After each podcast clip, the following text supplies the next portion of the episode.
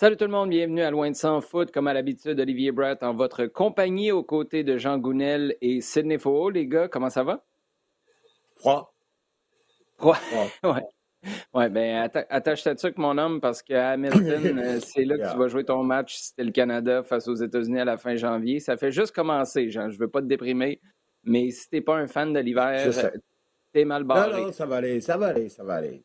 On a, on a une, une belle émission euh, prévue. On a euh, quelques petites nouvelles en ce qui concerne le CF Montréal, une finale de MLS Cup qui s'en vient le week-end prochain. On va parler de la Ligue des champions, phase de groupe qui s'est terminée en Europe cette semaine et on répondra aux questions qui nous ont été posées sur Twitter avec le hashtag LDSF dans notre section Sujet chaud. Mais d'abord, on commence avec notre segment à domicile. On va parler euh, d'équipe réserve parce que Sid, ça ne nous est jamais arrivé au fil des ans de parler d'équipe réserve en ce qui concerne hmm. soit le CF Montréal ou l'impact de Montréal. En fait, c'est une nouvelle qui concerne le club, mais surtout la Ligue dans son ensemble en MLS.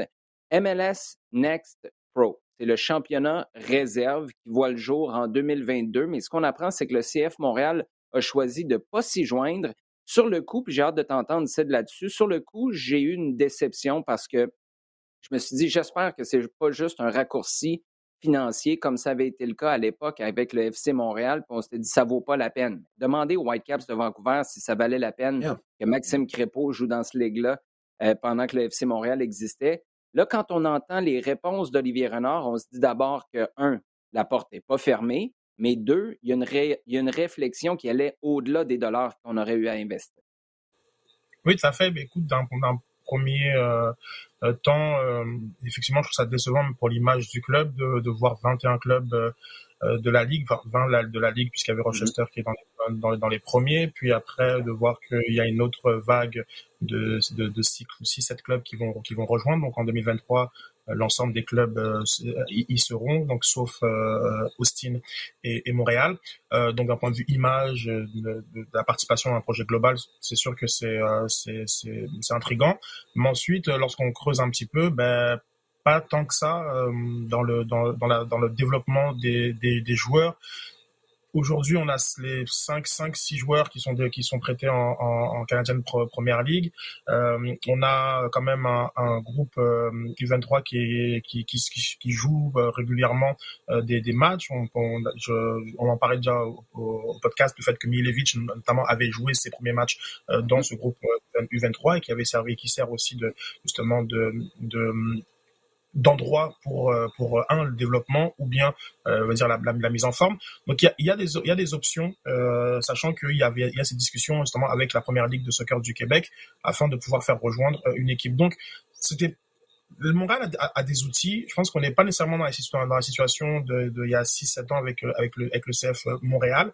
Euh, il est vrai que il faut s'interroger quand même, car euh, pour Montréal, sachant qu'il y a la, Canadian Première League, sachant que l'académie forme des joueurs qui sont un peu plus prêts maintenant de rejoindre l'équipe première, et, euh, j'entends des, des, des notamment euh, des, euh, des, des Jean, Jean, Jean des Ismaël Koné. Est-ce que la, le, CF Montréal a besoin nécessairement de cet investissement? C'est pas c'est pas aussi clair que, que ça peut que ça peut en, en avoir l'air. Donc je je respecte cette, cette décision-là. Euh, c'est vrai que c'est peut-être pas, euh, c'est peut-être pas euh, d'un point de vue image quelque chose qui, ça a fait jaser négativement. On va, on va, pas se cacher. Mm-hmm. Mais par contre, je suis pas certain que ça, ça nuit tant que ça au développement des joueurs avec les outils que Montréal a en place en, en, ce moment. Oui, euh, ça fait jaser négativement. C'est l'éternel débat, par contre. Ça tu fait jaser négativement sur Twitter ou peu importe ce qui se passe, euh, ça va virer négatif anyway, parce que dans la rue, euh, je pense pas que l'image du club dans son ensemble est particulièrement entachée par ça. Euh, surtout après les commentaires d'Olivier Renard. Puis je pense qu'il est là le game changer. Tu, dis qu'il y a 6-7 ans, c'était pas la même situation. C'est Joey Saputo qui avait pris la décision. Joey Saputo, c'est un gars qui a beaucoup investi. C'est un gars sans qui euh, le, soccer professionnel à Montréal n'est pas ce qu'il est, puis il n'y a, pas, a pas de MLS. C'est aussi simple que ça.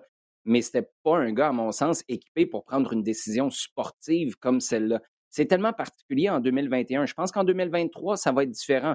Tu as un groupe de joueurs qui est assez bon pour jouer pro, mais pas en MLS. Tu les envoies en CPL.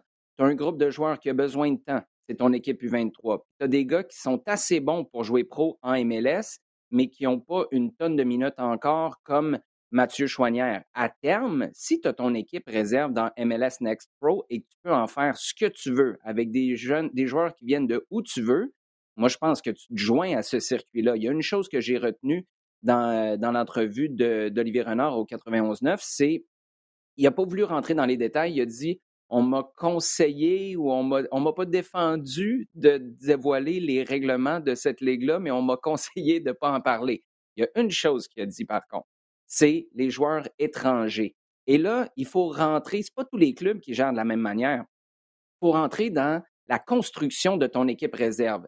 Est-ce que c'est trois, quatre gars qui sont chez les pros comme les Rida Zouir, etc., qui s'entraînent toujours avec les pros, qui redescendent systématiquement. Après, peut-être trois, quatre jeunes de 18, 19 ans que tu vas acheter à l'étranger qui sont pas prêts à faire le son en MLS, particulièrement à cause du cap salarial, mais il n'y a rien qui t'empêche de leur donner un contrat pro, de leur payer un salaire à temps plein, mais ils ne comptent pas dans ton effectif, puis là, tu peux les faire jouer match après match. Si la MLS dit il y a seulement deux joueurs internationaux qui peuvent se joindre à cette équipe-là, là, tu es dans le trouble. Tu ne peux pas faire descendre un Joaquin Torres s'il a besoin de temps en début d'année, si en plus tu as deux ou trois jeunes qui viennent d'ailleurs, d'Amérique centrale, d'Afrique, etc.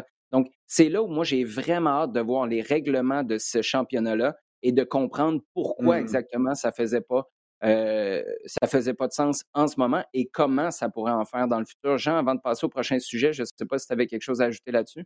Oui, je, je, pense que tu as, totalement raison. je pense que la, la, première question à laquelle j'essaye de répondre, c'est est-ce qu'une réserve, à quoi ça sert? À quoi ça sert mmh dans le contexte dans lequel on est actuellement? Est-ce que c'est permettre vraiment le développement et la progression de, de jeunes joueurs? Et est-ce qu'on a ce qu'il faut pour ça? Est-ce que c'est une façon de, de, de, continuer à garder tout le monde compétitif continuellement? C'est-à-dire, comme tu dis, euh, moi, mon point, il, arrivait à ça, c'est quelles sont les, les, les, règles et la façon de fonctionner. Est-ce que tu vas être capable de... Est-ce que c'est un, un effectif ouvert ou fermé? C'est-à-dire, est-ce que tu vas être capable, par exemple, de faire rentrer euh, un, un, pro absent pendant X temps, il est en récupération, en réduc, et deux semaines avant qu'il reprenne vraiment au, niveau avec l'équipe A, est-ce qu'il va jouer un ou deux matchs avec cette réserve-là? Comme on mmh fait un petit peu euh, classiquement et comme on voit, ça se passe un peu partout. Quelles sont les règles? Est-ce que ça marche? Est-ce que ça marche pas? Et donc, tu réponds ensuite à ta question, est-ce que j'en ai besoin ou est-ce que j'en ai pas besoin? Ah oui, parce que parce Il y a d'autres moyens de faire fonctionner ça.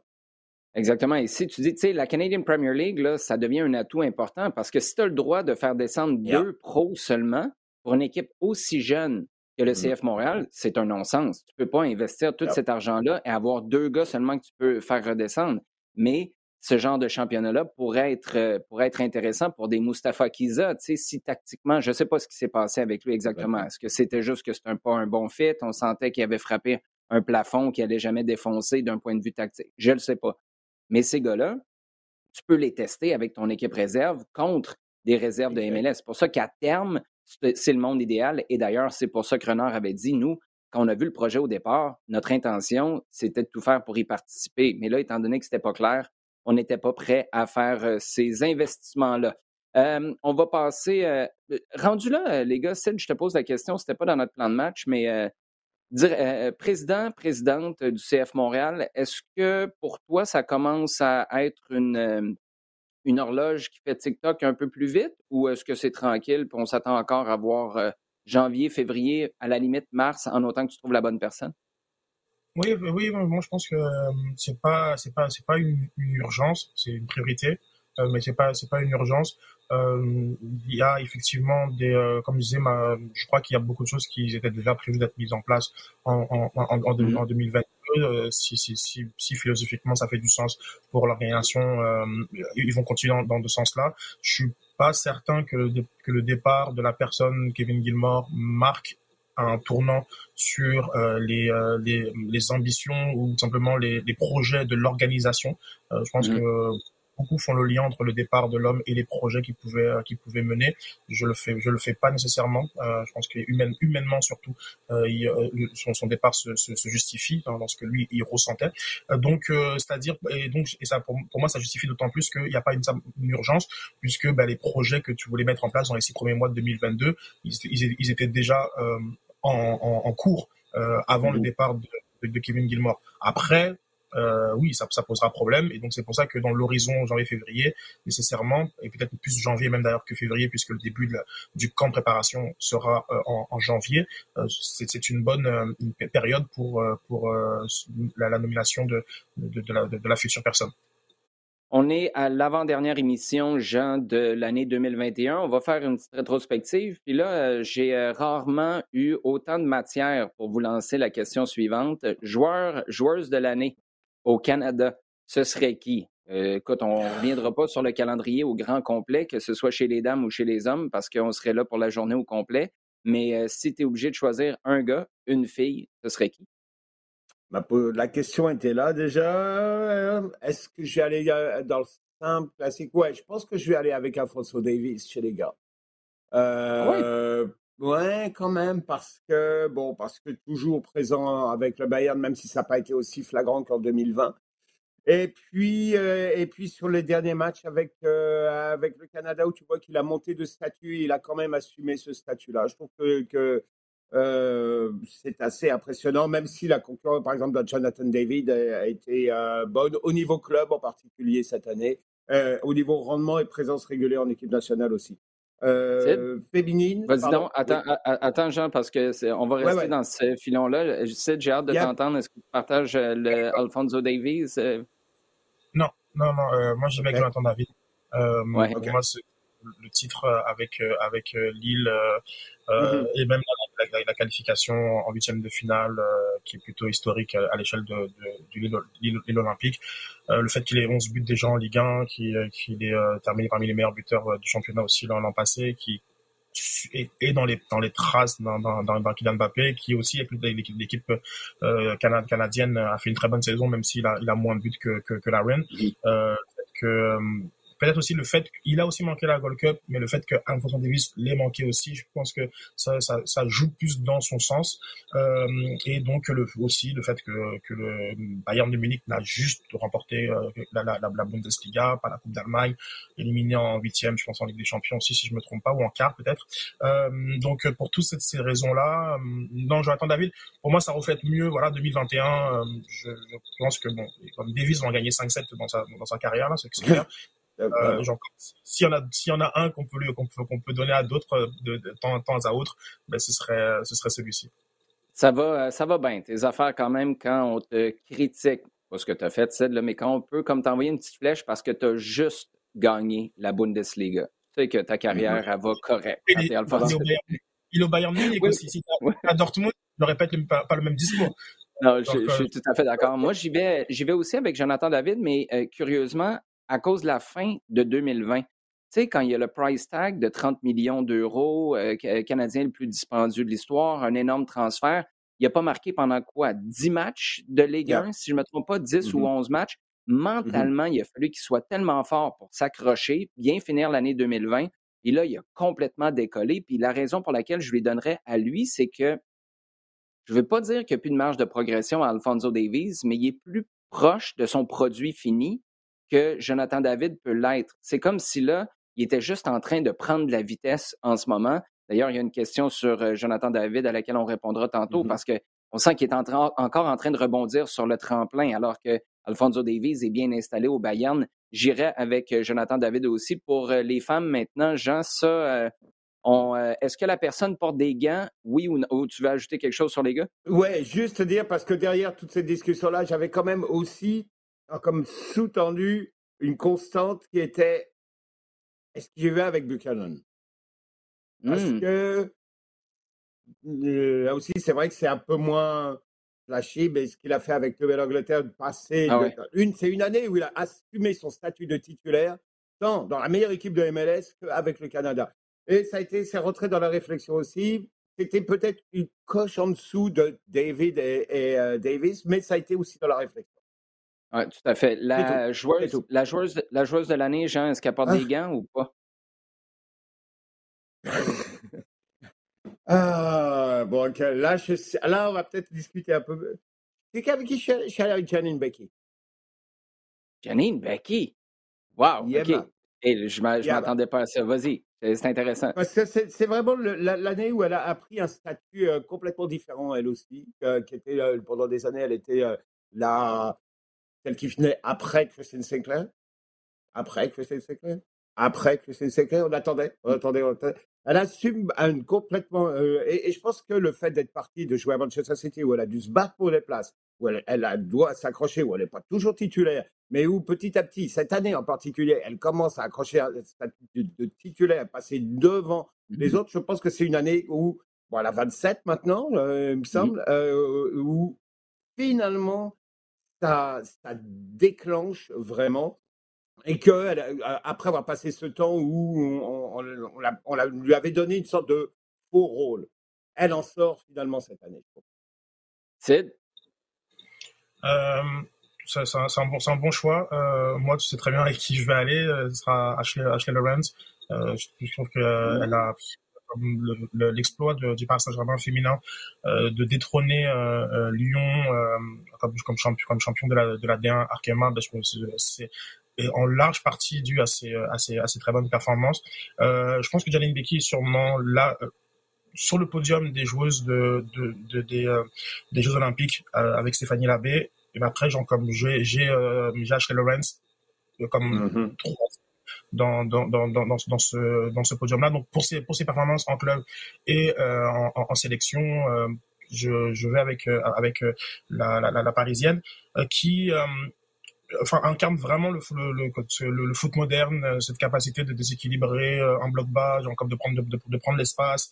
Elle a beaucoup de, de, de, charisme aussi, se prend prend beaucoup de de, de, de place dans le, dans le vestiaire parisien qui est quand même assez starifié euh, à, l'image de, de, Lyon et de pas mal d'autres vestiaires féminins mais je trouve qu'elle est quand même elle, prend sa place et euh, ça, on l'a vu il y a eu plusieurs plans sur elle d'ailleurs à la cérémonie du, Ballon d'Or et euh, je crois que voilà c'est pour moi ce serait, serait mon choix mais c'est vrai que Becky elle aussi va avoir remporté 5-6 durant sa carrière c'est évident moi, pour, je, partage ton opinion, Sid, encore une fois, sur Ashley Lawrence. D'un point de vue strictement équipe nationale, euh, j'ai un gros coup de cœur, par contre, pour Jessie Fleming, parce que j'ai l'impression que sans elle, tu n'aurais pas ce feeling-là de passation des pouvoirs de Kristen Sinclair à une nouvelle génération. Puis je le sais que c'est réducteur parce que c'est c'est pas juste des penalties, mais c'est quand même des gros moments, ceux qui font en sorte que tu peux être le point de bascule dans un sens comme dans l'autre pour des succès ou un échec de ton équipe nationale. Pour ça,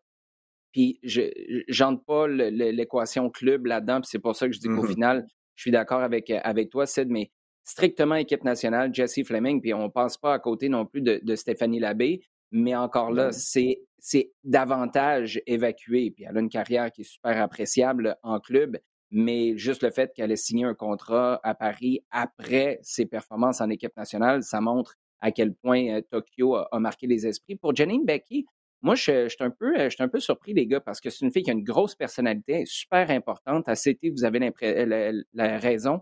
Elle s'installe, elle s'impose. Moi, techniquement, par contre, ça me laisse souvent frustré. Il y a des moments où ça manque de justesse, et c'est pour ça que qu'une Lawrence ou une Fleming, ah, pour moi, je, peut-être que c'est encore là évacuer un aspect, la personnalité puis le caractère de quelqu'un que tu peux pas évacuer quand tu votes euh, où tu fais un choix comme celui-là. Mais au, à Tokyo, encore une fois, pour moi, Becky, il y a tellement des moments où tu dis, joue là, tu sais, puis c'est fait soit dans le mauvais tempo, le contrôle n'est pas bon, puis au final, mmh. c'est le caractère puis la, volonté qui te permet de passer à travers, mais ça manque peut-être un peu de poli d'un point de vue technique. Bref, ça, c'est euh, mon analyse. Euh, un peu, peut-être trop pointu de, de son travail. Non, non, c'est vrai. Euh, MLS Cup maintenant, Jean, les euh, Timbers de Portland, NYCFC, qu'est-ce que tu vois pour euh, la finale dans fin de semaine? Écoute, bon, euh, Portland, ils ont assumé complètement leur, leur position, qui est, bon, d'avoir battu euh, alors que tout, tout leur indiquait que ça pouvait être assez piégeux. ils avaient déjà vraiment bien joué le coup en, battant, en, battre Colorado. En, avec ce qui se passe dans l'Est, il se retrouve en battant euh, qui se retrouve à, être, euh, à recevoir pardon, cette euh, MLS Cup, Providence mmh Park. Portland à domicile en finale MLS. honnêtement, je suis mes gros favoris. Temego Fabrice, même si je, remarque, je reconnais qu'a fait New York City, même si leur finale de conférence a été bizarre, vu les, conditions dans lesquelles Philadelphie l'a joué. Mais Portland à domicile, Possède, Possède ça a été une grande, une grande déception de voir RSL éliminé, je suppose? non, non, non. euh, non, je, je, suis très content pour Portland, euh, justement parce qu'ils vont aussi, euh, ils vont héberger la finale à domicile. Euh, Providence Park, c'est vraiment un des très beaux endroits de la MLS et je crois que c'est une excellente publicité pour euh, pour la ligue. Euh, ça, ça fait aussi prendre conscience que dans l'Ouest, Seattle et Portland font un très gros travail depuis 2015 ils sont toujours euh, en finale. Euh, puis c'est vrai que bon, c'était un peu surprenant, mais à partir du moment où, euh, où Seattle et Colorado ont sauté au premier tour, ben, c'était un petit peu la porte ouverte pour, pour, pour tout le monde. Et, et, et donc non, c'est un très bon travail qui est fait du côté de Portland, c'est c'est ça, ça a souligné. Puis de NYCFC, c'est c'est Portland est, là depuis 2011 et ça donc quasiment la, la, même durée que, que, mm-hmm. que Montréal MLS. Euh, c'est pas un gros marché, Portland versus Montréal. Euh, il y a des leçons à, à, apprendre sur le terrain et en dehors du terrain de la part de, de Portland. Et New York CFC qui a fonctionné avec euh, d'abord avec euh, des, des, DP, Lampard, Pirlo euh, pour se mettre sur, sur, sur, sur la map. et aujourd'hui une, une, autre forme d'équipe. Et je crois qu'il y a aussi des leçons pour une équipe qui a fonctionné avec Drogba, Piatti, etc. donc des deux côtés, c'est deux organisations qui peuvent apprendre beaucoup euh, au, CF Montréal. Et euh, malgré le fait que, bon, comme sur un match à euh, animation directe, je sais, je le redis, je me répète, beaucoup de choses mm. peuvent arriver. Donc peut-être pas forcément. Il faut. Je je suis plus admiratif de Portland qui euh, bon c'est la troisième finale en, en, en, en six ans et peut-être qu'à NYCFC c'est le début de quelque chose où justement on va pouvoir dire ok c'est vraiment une organisation qui travaille très bien parce que malheureusement tu peux te retrouver en finale voire même gagner la MLS Cup sans nécessairement que ce soit le signe clair que tu es une organisation qui travaille très bien. On a le, on a le cas de Columbus Crew qui a quand même euh, du travail à faire malgré euh, être, être, champion en titre. Là, juste pour être clair, tu dis, euh, Sid, que le CF Montréal a peut-être des leçons à tirer de ces deux organisations-là. La principale leçon, corrige-moi si je me trompe, c'est pour connaître du succès, il faut que tu joues dans un stade de baseball, c'est ça?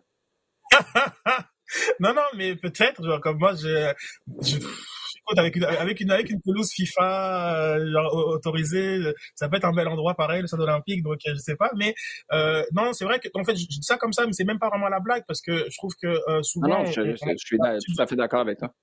De se comparer à, enfin, je sais pas pourquoi parfois on essaie de comparer Montréal à ce que fait LAFC ou à Atlanta United, alors que c'est ou parfois et avant même ça, il y a eu le cycle on parlait des galaxies, qui pour moi enfin, sont des non-sens complets dans, dans, dans, dans, la philosophie d'organisation. Mais lorsqu'on voit une, euh, euh, Portland, un petit peu genre comme aussi euh, l'Union, je suis d'accord avec Jean, c'est une finale bizarre, neuf joueurs pas là à cause du. Covid ce sont des organisations qui sont beaucoup plus facilement euh, émulables par le par le CF Montréal et euh, je crois que c'est vraiment de là qui de, vers là qu'il faut s'inspirer et puis je pense que la leçon aussi de NYCFC qui est là depuis très peu de temps c'est le fait que bon il y a eu des stars qui ont servi à mettre le club sur la map Ensuite, euh, on a on a aussi très bien travaillé avec le City F, euh, City Group. Euh, il y a aussi de, de, de, de Ironie Delia, il avait été euh, identifié par le City euh, Group après après après son après son passage au Celtic. Donc pour un club qui a aussi euh, un autre qui fait partie justement de, de, de, ce type de partenariat avec avec Bologne, il y a aussi des leçons des, des, des leçons à, à prendre de, de NYCFC à ce, à ce chapitre-là. Donc c'est pour voilà pour tout le travail communautaire que Merritt Paulson fait avec la Timbers Euh, là aussi, il y a à apprendre sur ces tribunes-là, sur euh, la gestion des, des supporters. C'est deux études de cas qui sont très intéressantes, euh, contrairement voilà, à d'autres clubs qui, pour moi, évoluent dans une autre sphère. Oui, et je fais la blague avec le stade de baseball. Évidemment, on sait qu'il joue au Yankee Stadium du côté de New York. Le stade à Portland est un ancien stade de baseball. Je fais des blagues avec ça, mais tu l'as quand même retapé, puis il n'y a personne qui semble se plaindre de ça. Il a fallu que tu sois visionnaire pourrait d'abord construire ta communauté parce que c'est une équipe qui est passée de la USL puis qui est montée en, en, MLS. Tu as réussi à bien faire ce virage-là, comme Seattle l'a fait, mais tu as créé une ambiance puis un stade qui est vraiment unique. Et tu demandes à tout le monde, c'est fou pareil, avec tous les gens qui se sont plaints pendant si longtemps du fait qu'on ne jouait pas dans des stades spécifiques au soccer. Tu demandes à, à peu près tout le monde, que ce soit des joueurs, des coachs, c'est où la place où il y a la plus belle ambiance, où tu veux jouer. Tout le monde te répond Portland. c'est quand même extraordinaire ce qu'ils ont réussi à, faire là-bas. On va passer, les gars, à notre segment en temps additionnel. Jean, euh, Ligue des champions, un match euh, old school, j'allais dire, comme tu les aimes. En fait, réponds-moi à cette question-là. Porto 1, Atletico 3, avec des expulsions un peu partout. 2021, finalement, ça ressemble aux années 90. Ouais, ben c'est pas mal ça, même fin des années 80. C'est parce que c'était l'époque où il n'y avait pas de tête de série en Ligue des Champions et en mmh Coupe d'Europe. Et donc, les tirages au sort dès le premier tour, tu pouvais avoir des, super chocs. Et, euh, et c'était, ça se décidait rarement à la qualité du football. Ça se décidait vraiment à, au, ras, au ras des pâquerettes. Et euh, c'était pas mal ça. Et là, tu te retrouves avec un match de groupe qui vaut extraordinairement cher pour les deux équipes. Hein, clairement, c'est un match, un, un, un, qualifié, un éliminé.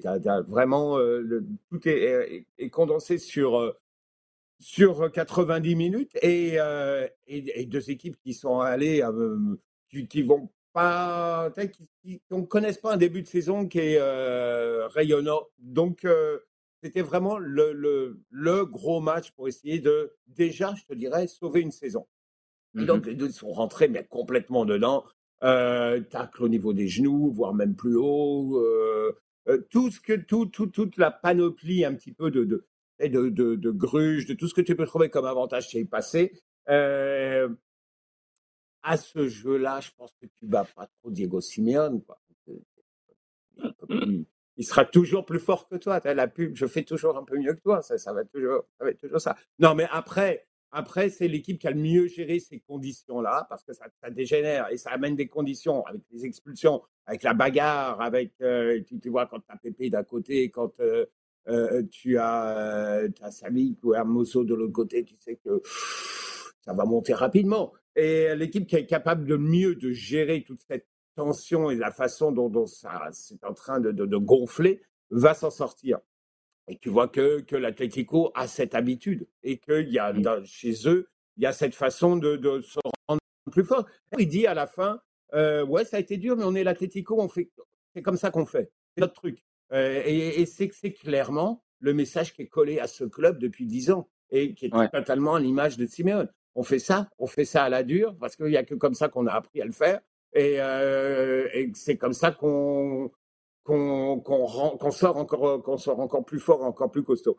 Mais tu regardes la façon dont il termine ce match-là et, comment euh, bon le premier le but de le premier but Griezmann, moi c'est un rebond qui arrive. Euh, tu, peux dire le on lui rebondit dans les pieds. D'un côté, tu dis comment se fait-il qu'il n'y ait personne à cet endroit-là côté euh, mmh du côté de Porto? sur le deuxième qui est le contre et qui plie complètement le match hein, dans les dernières minutes, le déplacement de Griezmann qui va clairement avec le ballon loin, loin vers la ligne de touche, il emmène deux défenseurs qui savent qu'ils sont en train de se faire piéger, mais ils ne peuvent pas faire autrement que de se faire piéger. Pendant que, euh, pendant que son partenaire lui file, file, au but et va lui donner le ballon pour un, contre un contre le gardien. Donc c'est une façon d'avoir géré ça fantastique, euh, malgré un environnement, c'était important, malgré un environnement extrêmement, extrêmement bah, hostile, c'est le minimum, mais euh, euh, lourd et avec un, enjeu, on savait pour l'Atlético, c'était énorme. Alors, est-ce qu'ils vont rebondir parce qu'ils ont le derby de Madrid contre le Real ce week-end? Ça rentre en, en, ligne de compte forcément. J'espère que c'est le match qui va les faire rebondir parce qu'on l'attend un petit peu depuis le début de saison et que là, cet mmh Atlético-là va ressortir.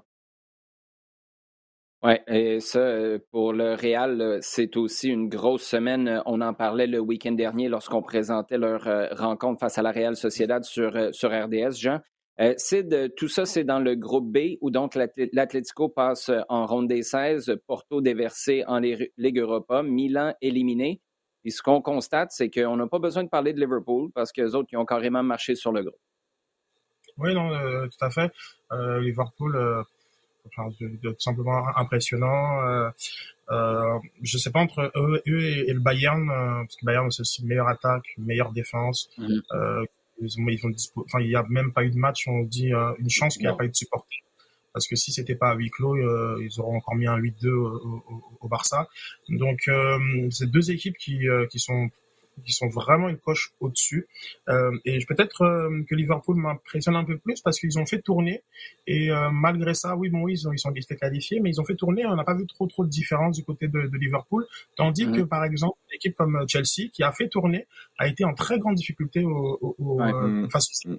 Mm. Puis le sport est pas du tout, en fait, pas du tout la philosophie du match parce que je pense vraiment que le Zénith avait l'occasion de, de faire 3-1, 4-1 peut-être même sans un, un, très bon Kepa et euh, et, on a senti que les, il y a des absences qui, qui, ont pesé du côté de Chelsea. Donc c'est pour ça que d'un point de vue de la hiérarchie européenne, euh, euh, je pense que Liverpool et et Bayern sont, sont vraiment au-dessus et c'est peut-être la grande leçon qu'on va retenir de, de cette première phase de, de, de poule ou un peu comme à l'habitude, on sait jamais qui un qui finit 1-2, même si je pense qu'il y a que Chelsea qui est vraiment la surprise des, des deux, sachant qu'entre Manchester City et Paris Saint-Germain, il y avait forcément un bon deuxième. Euh, enfin, on est souvent, enfin, dans le jeu des prédictions, je sais pas, je suis souvent à 14 sur 16 ou 15 sur 16 des équipes qui se qualifient. Mm. Il y a des scénarios qui sont rocambolesques, mais c'est quand même c'est un, un drôle d'exercice cette enfin cette phase de de, de groupe euh, où euh, hormis quand il y a des groupes comme celui de Lille, Wolfsburg, euh, Séville mm-hmm. euh, où c'est un peu plus voilà genre comme euh, plus homogène vers le bas au final, la, la, logique est très souvent respectée, même peut-être même, peut même trop souvent respectée euh, en, en, en, Ligue des Champions. Et euh, donc voilà, donc j'ai hâte. Euh, un petit mot sur le tirage au sort qui me dérange beaucoup quand même dans les huitièmes de finale, c'est que les, les, équipes d'une même nation ne peuvent pas se rencontrer. Mm-hmm. Ça, je trouve que c'est vraiment quelque chose qui est très dérangeant parce que c'est pas un tirage au sort intégral. Du, lorsqu'on a justement, qu'on est capable de mettre quatre clubs anglais en, en huitième de finale, ben, déjà là, le, le, le pool d'équipes qu'on peut rencontrer euh, diminue, sachant que tu rencontres pas l'équipe de ton propre groupe. Donc, euh, j'aurais, je trouve ça vraiment très ironique, genre, comme de, à la fois ces clubs-là veulent faire des super ligues pour que jouer entre eux, mais euh, pour, enfin, continuer avec des règles qui permettent de, de, de les protéger dans, dans, dans, ces moments-là.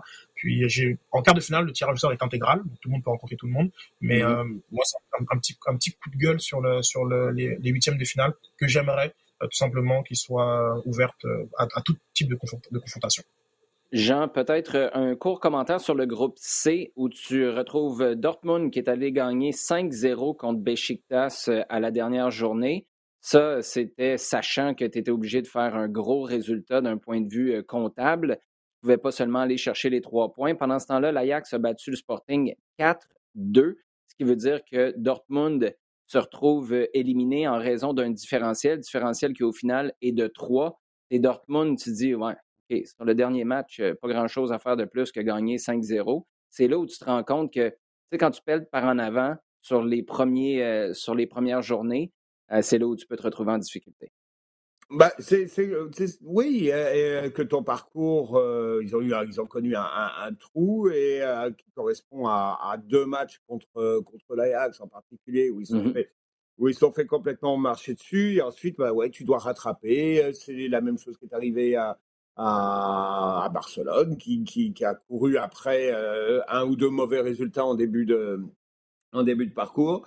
Bon, dans le cas de, Dortmund, bah, c'est continuel. Euh, on va les voir ressortir un certain nombre de, jeunes joueurs, essayer d'arriver vers, euh, vers, le, vers le haut, et puis euh, ils vont plafonner, ils vont arriver au moment où ces jeunes vont partir. Donc là, la question cette année, ça va être qu'est-ce qui va devenir, qui va se passer avec Haaland. Euh, Et le cycle va recommencer. Raina, on va voir aussi. le cycle va, va recommencer. Bon, ils, sont, ils ont eu la malchance aussi de tomber dans un groupe où l'Ajax a connu deux, trois mois vraiment où ça, ça tournait. On en a déjà parlé ici. Euh, absolument fantastique et, et euh, qui gagne, qui gagne. C'est jamais arrivé que trois équipes, à la même, durant la même séquence, gagnent leurs six matchs. Hein, on a dit que c'est pas la première fois qu'une équipe gagne ses six matchs. On en a trois cette année. Bayern, Liverpool, on en a déjà parlé, et pas dans n'importe quel groupe en plus. Ajax, mmh c'est tout aussi euh, brillant, même si c'était un peu moins le, niveau général était un peu moins, peut-être un peu moins relevé, mais la manière, les résultats, c'est quand même assez impressionnant. Petite note dans ce groupe-là, je suis très déçu de Besiktas. Euh, donc je m'attendais à ce qu'ils fassent au minimum, au minimum de la figuration. Là, ils font même pas de la figuration parce qu'ils prennent que des tôles quasiment et, ils mmh jouent, ils sont même pas partie prenante dans l'équation. C'est-à-dire qu'ils ne vont même pas prendre des points qui vont faire la différence entre, pour un tel ou un tel. Donc j'ai été très déçu là-dessus. Mais c'est un groupe, mmh, franchement, donc je ne m'attendais pas à ce que l'Ajax soit aussi fort que ça. Et quelque part, j'espère que à nouveau, ils vont être capables de, de mm, bouger un peu les choses dans, au tour prochain. Oui, et dire que Besiktas ne va pas chercher de points, là, pour ceux qui n'ont pas le calendrier sous les yeux, c'est littéralement aucun point. Pour Besiktas, en six rencontres, aucun match nul, aucune victoire. La perfection, bref, mais en sens inverse de ce que l'Ajax a offert. Euh, on va y aller avec les sujets chauds, les gars, si euh, ça ne vous dérange pas. On va commencer, Sid, avec une euh, question de Stéphanie Tremblay. C'est dans la foulée de ce que Jean vient de nous dire. Stéphanie nous dit qui, en Ligue Europa, doit le plus craindre l'autre? Est-ce que c'est le Barça versus les équipes de la Ligue Europa ou les équipes de Ligue Europa versus le Barça? Ouais, le, c'est plus les autres équipes qui doivent craindre le Barça, qui, qui, va, qui va forcément monter en puissance avec, euh, avec, euh, avec Xavi. Je pense qu'on va évacuer cette euh, Ligue des Champions qui était devenue trop compliquée. c'est vrai que c'est pas non plus tout rose pour l'instant en championnat, mais dans les matchs de Europa League, je pense, reprennent peut-être première semaine de février. Mm-hmm. D'ici là, le club aura, aura déjà beaucoup travaillé et aura progressé. Et puis ça reste le Barça, donc euh, je, ça, ça, impressionnera plus les équipes qui sont du côté de, de, de l'Europa League que, que celles de, de, de, Champions. Donc euh, a priori, je, de toute façon, historiquement, les équipes qui sont de Champions League qui sont reversées en Europa League font généralement euh, bien. Je vois pas pourquoi le Barça euh, échapperait à l'exception, euh, à, la règle, pardon. Donc non, non, je, pour répondre à, Stéphanie, oui, comme le, Barça, je crois que qui pourrait même, d'un point de vue aller prestige et pour construction du, du club, faire de cette Europa League un objectif. Euh, Jean, juste pour euh, continuer sur ça, à quel point, sachant que ça ne va pas bien en championnat, la Ligue Europa devient même une priorité pour le Barça?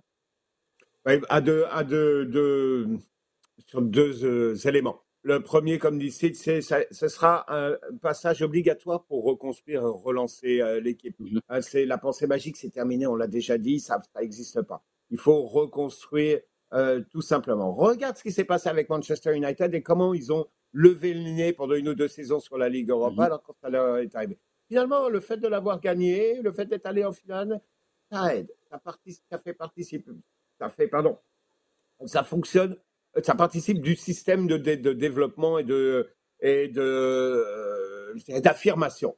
Euh, mhm. Bon, deuxièmement, un niveau tout simplement euh, sportif et, euh, et compétition, euh, c'est l'accès à la Ligue des Champions. Or, en Liga actuellement, Barcelone est à la traîne et je suis même pas sûr qu'ils ont ce qu'il faut pour terminer dans les quatre premiers à Un peu comme Villarreal l'année dernière, c'est une façon peut-être de raccrocher, même par en prenant le dernier wagon là, mais c'est la possibilité de, de le faire et de le faire à travers un parcours qui permet de d'aguerrir un petit peu si tout le monde est capable de comprendre, de, se remettre à niveau, parce qu'il y a clairement un, downgrading à faire là, au sens où, les gars, mettez-vous en tête, vous n'êtes pas niveau demi-finale de Ligue des Champions actuellement, vous êtes loin de ça. Donc, vous, votre niveau, il va falloir accepter que vous recommenciez ici, et peut-être euh, qu'on pourra parvenir à, ça. Je pense que c'est le travail de, et toute l'ampleur du travail de Sheffield. Jean, on continue avec toi. Question de Tony Bruno qui nous dit Avec la saison de feu de Jonathan David à Lille, vers quelle grande équipe européenne le voit-on à la fin de la saison? On peut mettre un échéancier un petit peu plus long que ça si ça te tente, Jean, j'ai pas de problème. Euh, Tony ajoute il y a déjà Liverpool qui semble être intéressé. Oui, bah, je pense qu'il y a clairement euh, y a, clairement des bonnes pistes du côté de, Oui, Liverpool est intéressé. Maintenant, si tu regardes un petit peu comment Lille a fait son, son business ces dernières années, euh, je crois qu'ils euh, ils sont, ils, sont, ils sont affirmés et ont, montré qu'ils étaient une, un club solide au niveau du, du développement, pas de formation, mm. mais du développement de, de, de, jeunes joueurs professionnels et les faire, euh, leur faire franchir un niveau. Je sais que Lille a, par exemple, d'excellentes euh, relations avec Arsenal. Euh, ils ont mhm. travaillé beaucoup avec eux et, je pense que c'est une piste qui serait pas euh, qui serait pas négligeable, surtout dans la mesure où je crois que c'est un des clubs vers lequel euh, autour duquel il va y avoir beaucoup de, de mouvements dans les dans les mois dans les mois à venir. Donc je, je pas Arsenal qui représente un bon qualitatif. Je vois pas, pas qu'on commence à faire la moue en disant Arsenal, c'est qu'Arsenal. comparé à, Liverpool, c'est top. C'est vraiment top, Arsenal. C'est dans ta carrière, tu ne peux pas rêver mieux quand tu viens du Canada et que tu sais pas trop exactement ce qui va devenir. Donc c'est, ce serait une, une, belle possibilité. Et puis maintenant, est-ce qu'il y aurait d'autres candidats? Je pense qu'ils vont se déclarer. On va voir. Parce que le fait que un, Davis marche bien et qu'il y ait une, une plus-value actuellement autour du Canada fait en sorte qu'il y aura certainement plus de candidats, je dirais, moins prévisibles, moins euh, Première Ligue euh, mm-hmm. ou peut-être Bundesliga tel que ça aurait pu l'être dans le passé. Et il y a une chose, par contre, je disais tout à l'heure, tu peux donner un échéancier un peu plus long que la fin de saison, mais Lille, sur les dernières campagnes, ils ont vendu vite. Quand il y a une offre qui faisait leur affaire, ils n'ont pas, pas attendu puis euh, parié la maison sur une autre meilleure année de leurs joueurs. Si on est capable de le vendre au bout d'un an, un an et demi, ben on n'a pas peur de le faire. Là, ça va faire deux saisons.